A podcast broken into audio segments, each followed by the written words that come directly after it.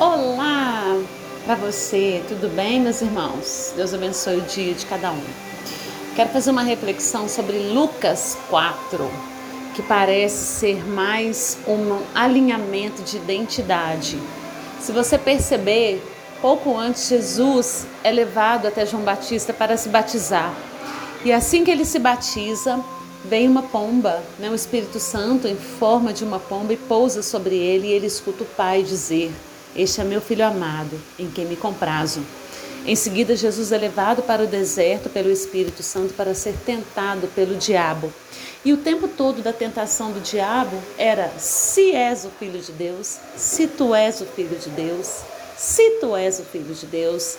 E neste momento, Jesus repreende Satanás e vai, sai dali do deserto e aí ele entra no templo e ali lê a passagem de Isaías e diz assim: Hoje se cumpriu o que estava escrito nessa passagem, se revelando ali como Messias enviado de Deus para o povo de Israel.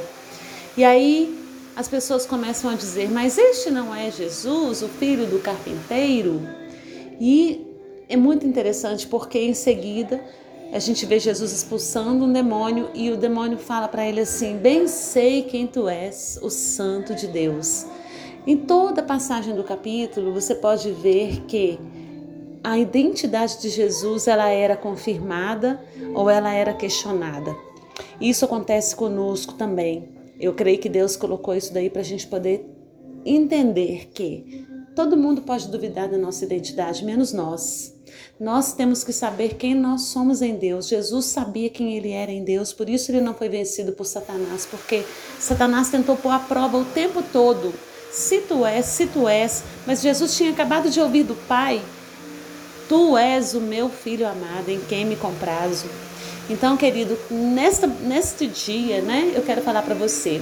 Você é o filho amado do Senhor. Então, não se deixe enganar. Não se deixe duvidar. Muitas vezes a gente mesmo duvida de nós mesmos, da nossa capacidade, da nossa paternidade. Mas Deus é nosso Pai. E que você possa se lembrar disso e não permitir que, ainda que as pessoas estejam questionando, mas essa pessoa, mas você, você não é aquela pessoa que não é nada, aquela pessoa que não tem nada.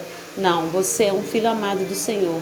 E se você souber disso, não tem quem vai tirar você da sua posição.